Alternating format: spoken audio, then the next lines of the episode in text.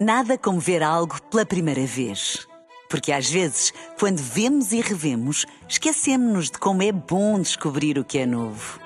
Agora imagine que viu o mundo sempre como se fosse a primeira vez. Zais. Veja como se fosse a primeira vez. Na rádio, no digital, em podcast. Música para sentir, informação para decidir.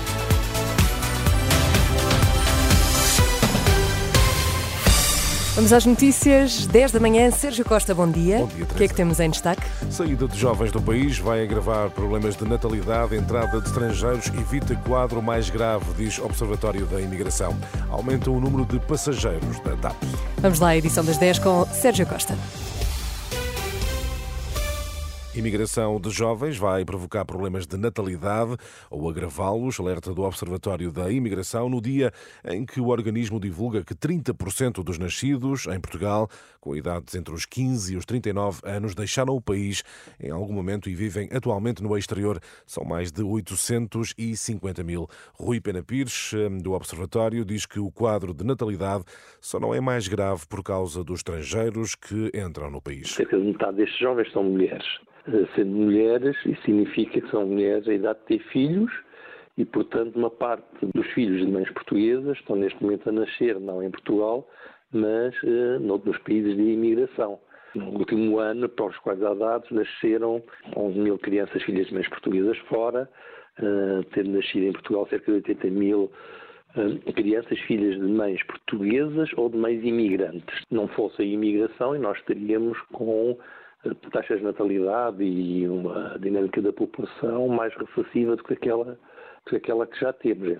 Rui Pena Pires, do Observatório da Imigração, ouvido por Hugo Monteiro. A entrada de estrangeiros terá assim contribuído para que a natalidade tenha, entretanto, subido em Portugal.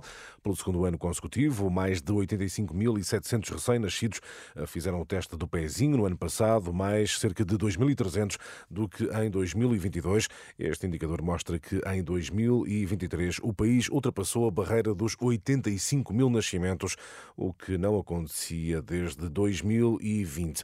Certo é que há cada vez mais estrangeiros em situação de sem-abrigo que pedem apoio por causa do frio.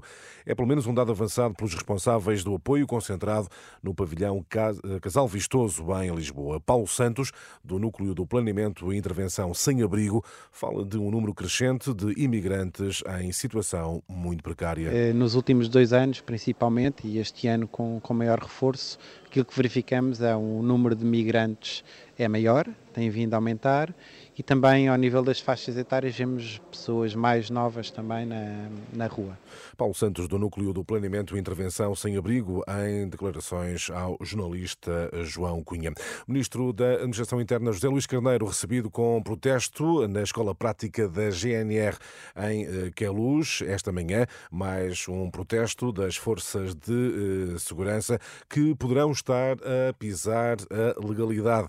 A opinião é do responsável máximo do Observatório da Segurança eh, e Criminalidade, Bacelar eh, Gouveia, eh, diz que a segurança interna não pode ser afetada por um protesto quando identifica episódios que podem estar à margem da lei. São episódios que já pisam a legalidade.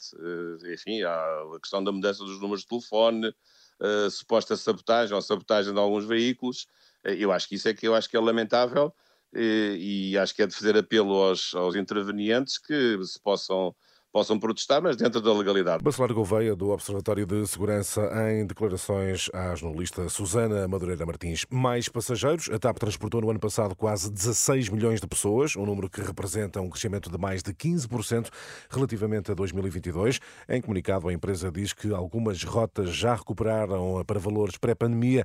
Mesmo assim, estará ainda longe o total de passageiros de 2019, ano pré-pandemia, durante o qual o número de pessoas que viajaram na TAP superou os 17 milhões. E hoje, 13, já daqui a instantes, fazemos outro voo, mas é para o visto de fora que regressa esta sexta-feira. É verdade, é o primeiro do ano, Sérgio. é vamos, vamos relembrar um, um bocadinho de um dos episódios Vamos anteriores. Em relação à situação atual e o que acontece com o antissemitismo e, uh, e, e não só o discurso anti-muçulmano, uh, eu queria referir aqui um, um, texto que me surpreendeu bastante, uh, que é um texto de Pedro Abrunhosa no público esta semana, porque eu não conhecia esta vertente de Pedro Abrunhosa, eu só conhecia o músico, e vi um texto magnífico, mas sinceramente magnífico, de Pedro Abrunhosa, e, e ele acaba o texto dizendo, dizendo algo que eu defendo, tento defender isto aqui, que é moderado moderados de todo o mundo unidos. Uhum. Uh, e esta, o Estado moderado, este apelo à moderação de Pedro Brunhosa, às vezes é preciso recordar isto, porque ainda há na Europa, na minha opinião, alguns, alguns políticos que têm, têm esta visão, mas o lado moderado hoje em dia isto não faz vender.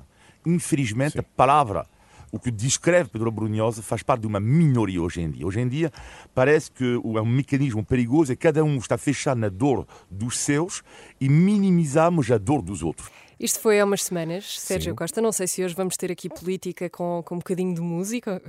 Vamos ver o que é que veremos, vai acontecer assim. Veremos o que acontece, mas de facto é um tema que temos debatido muito, não visto de fora a polarização da política, visto de fora hoje de regresso daqui a instantes, não é? É isso mesmo, com Olivia Bonamici, que já está aqui, e Begonha e Nigas. Não perca, até já, até Sérgio já. Costa. Nada como ver algo pela primeira vez. Porque às vezes, quando vemos e revemos, esquecemos-nos de como é bom descobrir o que é novo. Agora imagine que viu o mundo sempre como se fosse a primeira vez. Zais. Veja como se fosse a primeira vez.